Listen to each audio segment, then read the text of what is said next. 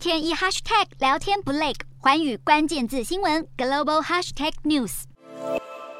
日前，南韩外长朴正前往日本进行正式外交访问，并与日本外相林方正会晤。这是南韩新总统尹锡悦上台后，朴正与林方正的第一次正式见面。在六月底时，尹锡悦和日本首相岸田文雄受邀列席参与北约峰会，当时两人便利用场边会的机会，与美国总统拜登共同举办美日韩元首峰会，取得三国共同军事合作的共识。不到一个月的时间，日韩两国外外长相见欢，是具重要性的会晤。今天的国际新闻评论要来谈谈南韩外长朴正与日本外相林芳正两人主要谈了哪些议题？这对日韩两国关系以及对区域情势来说将带来哪些意涵？日本和南韩长期以来存在难以缓解的历史矛盾，而这都阻碍了两国关系的发展。在前总统文在寅执政期间，虽然曾表示改善日韩关系的意愿，但是两国历史问题针锋相对的社会氛围，让历史的未决问题难以稳定控管，包括二战慰安妇定性式战争罪行的认知，日本企业赔偿二战强征南韩劳工，南韩独岛的领土之争，甚至还在二零一九年爆发日韩贸易战。可以说，两国关系一直处在不稳定的状态。尹锡悦上台后大展亲美的对外路线，不但迎来拜登的访问，更接受北约的邀请，列席参与北约峰会，并与拜登和岸田文雄举办元首峰会，可以说外交关系成了尹锡悦展现执政气势的起手式。南韩对外的积极态度与作为，完全和文在寅执政时期形成强烈对比。尹锡悦的外交政策仍然必须面对国内不同意见的压力。反对党对于不选边站的平衡路线，会是未来内政攻防的焦点之一。当然，尹锡悦会这么积极的原因，无非是因为整体国际情势正在改变。拜登拉帮结派，筹组抗中联盟，美国的印太战略。除了有四方安全对话 QUAD，还有美英澳的三国联盟 AUKUS，再加上既有的双边安保合作机制，南韩能够强化与美国的军事合作关系，以及提升区域安保合作的角色，这会是拜登推动印太战略的重要拼图。尹锡悦的亲美路线，让美国区域战略有了突破的机会。事实上，日韩两国之间的历史矛盾很难在短期内取得可观的进展，况且要寻求解决的方案仍需。要相当冗长的过程，无论是赔偿问题或是相关疑虑的厘清，